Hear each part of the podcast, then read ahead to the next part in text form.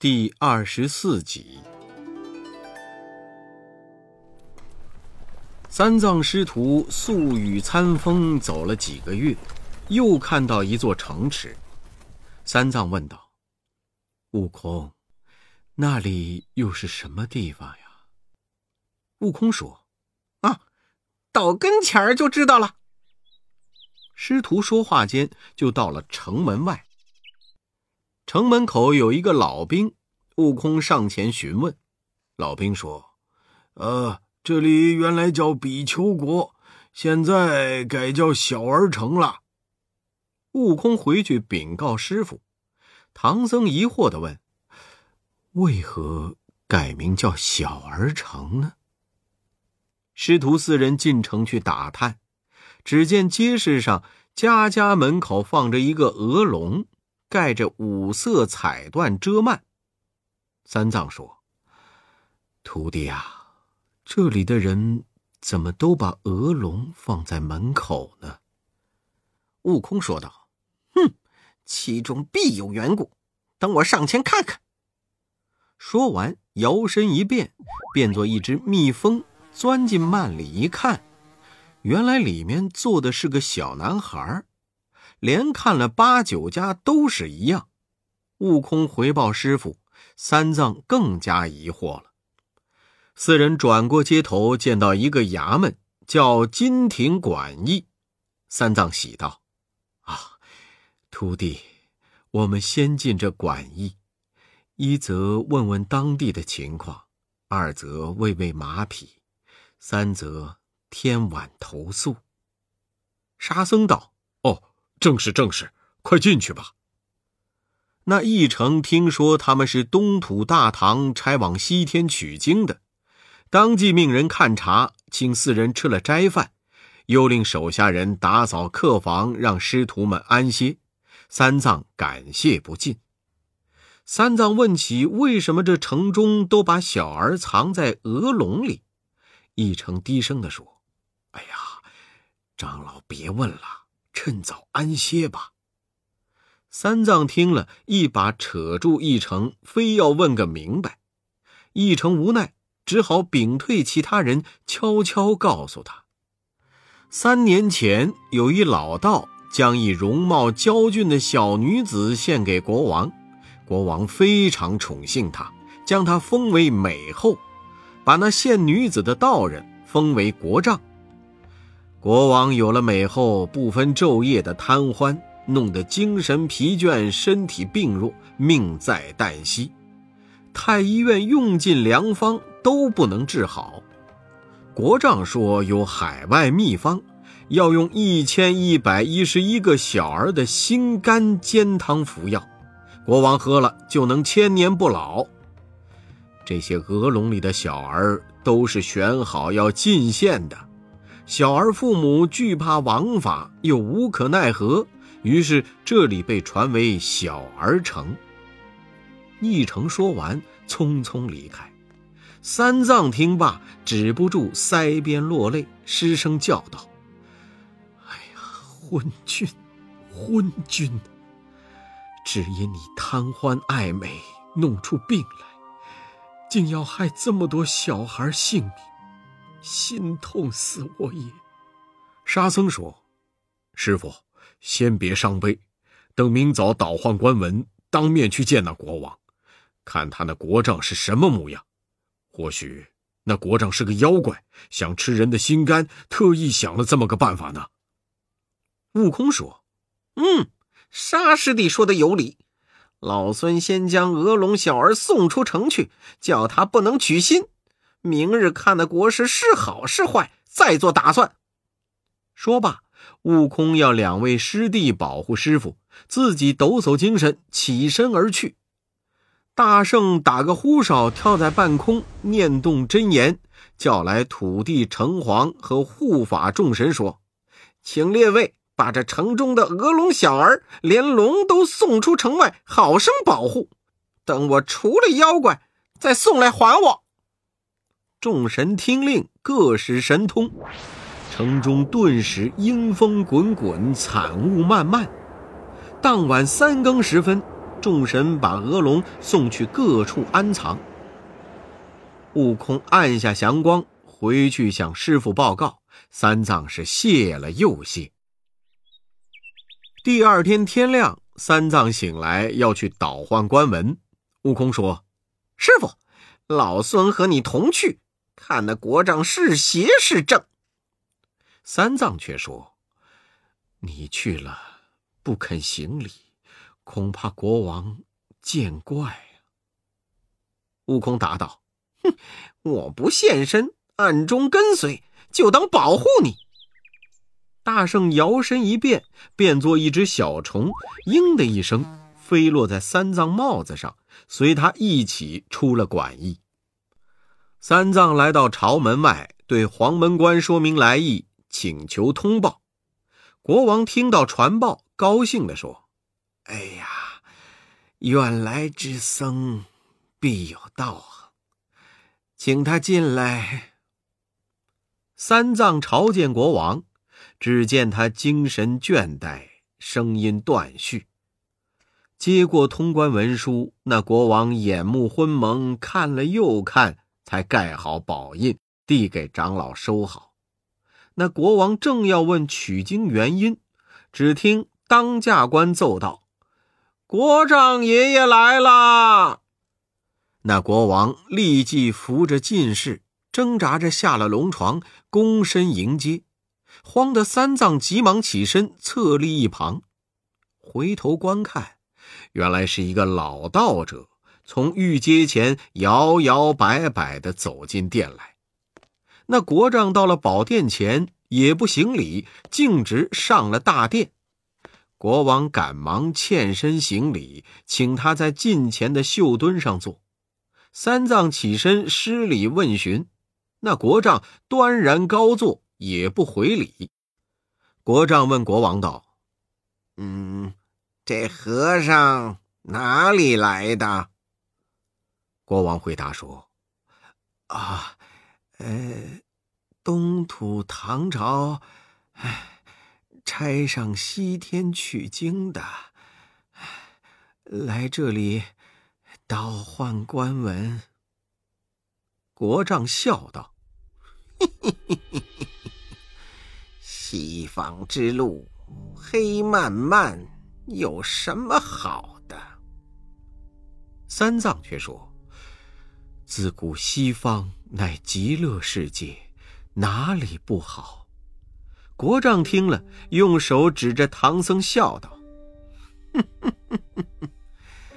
你那佛门枯坐参禅。”尽是些盲修瞎练，不如我道家修仙达神，临世济人。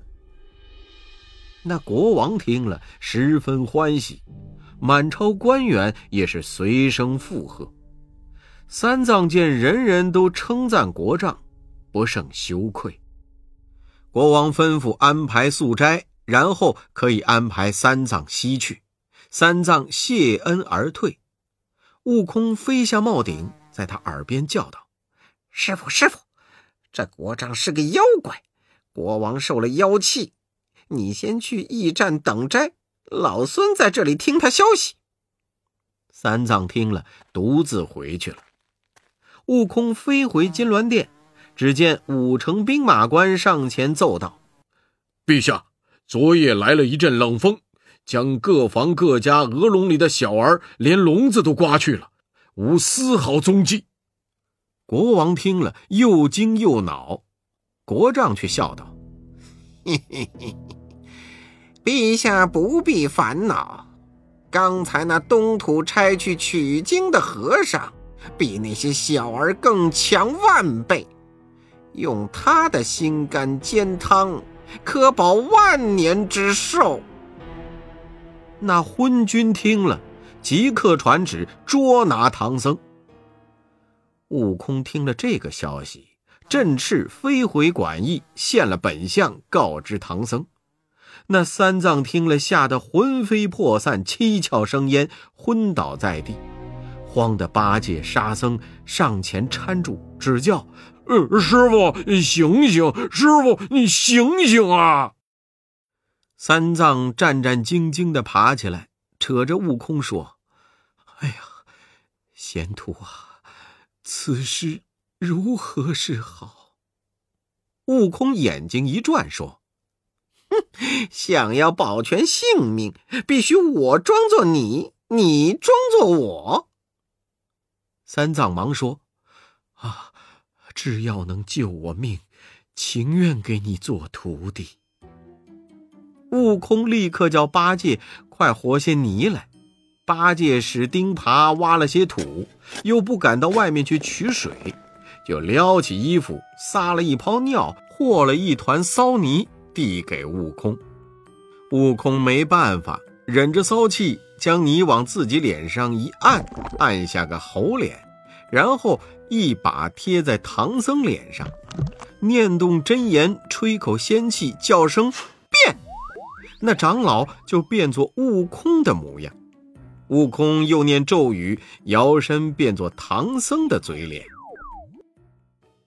两人刚装扮好，就听锣鼓齐鸣，又见刀枪簇拥，原来是羽林卫官领着三千兵把馆驿给围了。只见一个锦衣官走进驿亭，问道：“东土唐朝长老在哪里？”只见假唐僧出门施礼道：“啊，锦衣大人，陛下召贫僧有何话说？”锦衣官上前一把扯住假唐僧道：“跟我进朝去，陛下有请。”那锦衣官把假唐僧扯出馆驿，一路来到大殿上，众官都在阶下跪拜。只有假唐僧挺立中间，高叫道：“比丘王，请贫僧来，有何贵干？”比丘王陪笑着说：“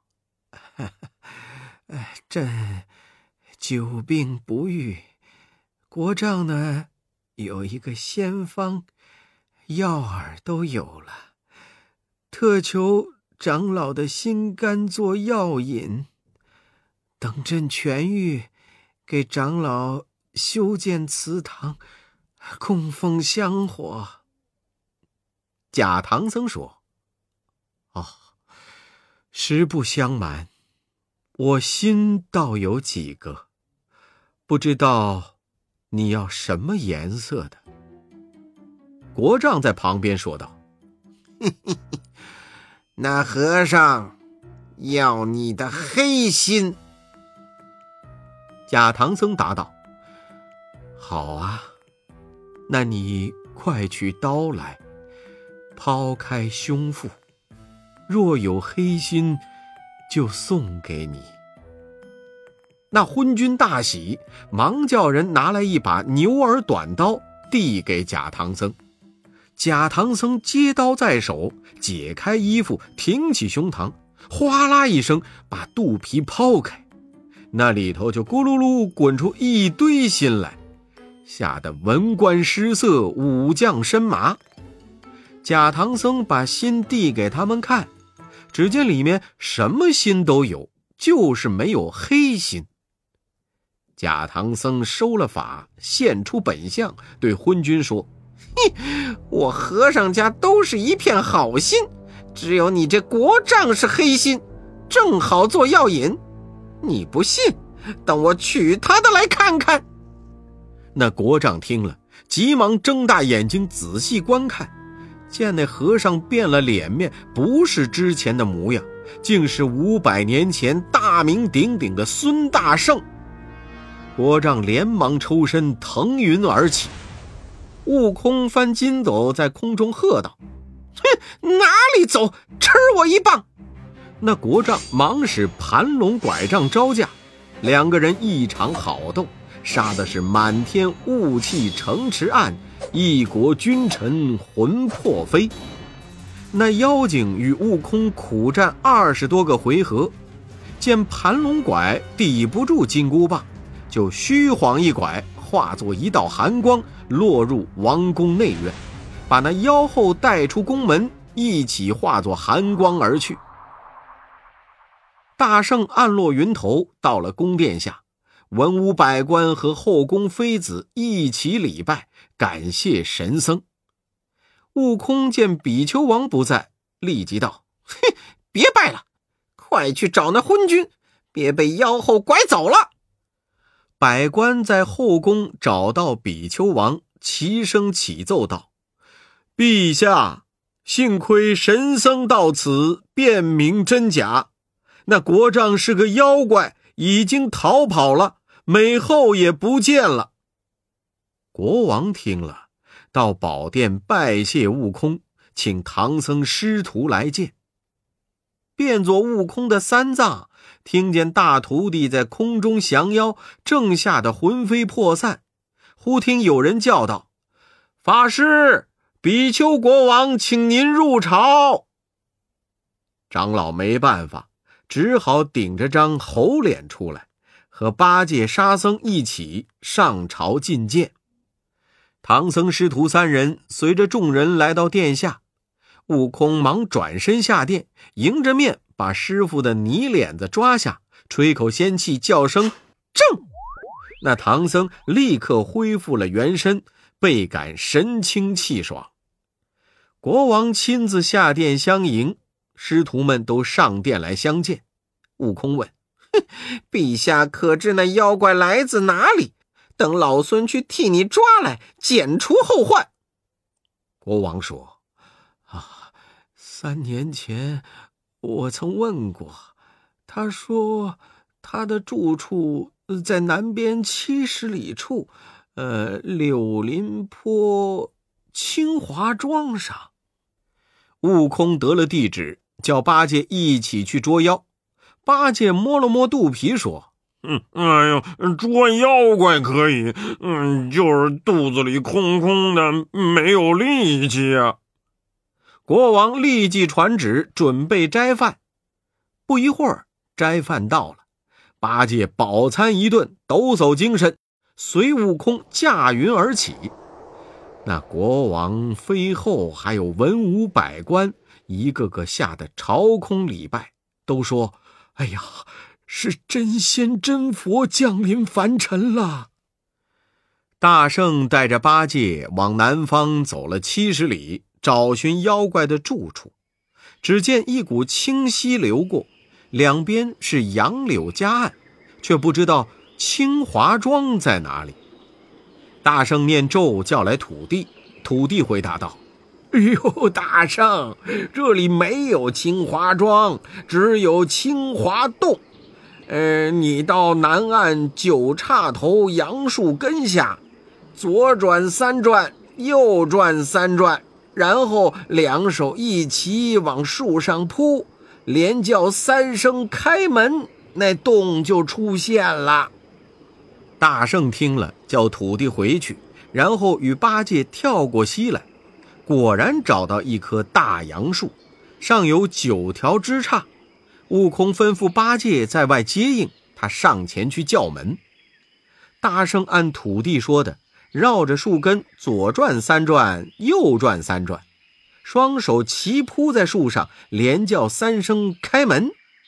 只听一声巨响，哗啦啦开了两扇门，里面光明霞彩，一道石屏挡在前面，上有四个大字。清华仙府，悟空跳过石屏，只见那老怪正气喘吁吁的跟一个女子讲比丘国的事。悟空上前举棒就打，那老怪丢开美人，抡起盘龙拐，急驾相迎。八戒在外面听见里面打得热闹，心痒难挠，举起钉耙就刨倒了九叉杨树，又倒了几下。直刨的那树鲜血直冒，八戒见这树也成了精，于是按在地下又一阵乱打。八戒正打着妖树，忽然见悟空把妖怪引了出来，也不搭话，赶上前举耙就打。那老怪本就打不过悟空，见八戒也抡耙过来，越发心慌，败了阵，将身一晃。化到寒光往东逃走，悟空和八戒毫不放松，紧跟着向东赶。正在打杀之际，忽然听到鸾鹤声鸣，又见祥光飘渺。悟空和八戒举目一看，原来是南极寿星来了。寿星把寒光罩住，叫道：“大圣慢来，天蓬休赶，老道在此失礼啦。”悟空笑着问：“ 嘿，肉头老儿，罩住寒光，必定是捉住妖怪了。”寿星陪笑说。哈哈哈！哈，在这里，在这里，望二位饶了他的命吧。悟空十分奇怪的问：“哼，这妖精与老弟有何关系？要你来说人情？”寿星笑道：“哈哈哈，他是我的坐骑，没想到偷跑出来，到这里成精作怪。”说着。寿星放出寒光，喝道：“孽畜，快现本相，饶你死罪！”那妖怪打了个转身，现出了原形，原来是只白鹿。寿星拿起拐杖道：“哼，这孽畜连我的拐杖也偷来了。”那只鹿伏伏在地，口不能言，只是叩头滴泪。寿星谢了悟空，跨上路就要走。悟空一把扯住，道：“哎，老弟，且慢走！你先同我看看那美人是个什么怪物，再同我到比丘国见见那昏君。”寿星点头答应。八戒抖擞精神，跟着悟空闯入华清仙府，嘴里喊叫：“嗯嗯，抓妖精，抓妖精！”那美人被八戒举耙拦住，不能迎敌，将身一闪，化到寒光往外就走。大圣抵住寒光，乒乓就是一棒，那妖精立不住脚，倒在地上现了本相，原来是一只白面狐狸。八戒忍不住手，照头就是一耙。八戒还要再打，悟空叫道：“哎，别打烂了，留着他。”去见昏君。八戒一把揪住狐狸尾巴，拖拖扯扯，跟随悟空走出门去。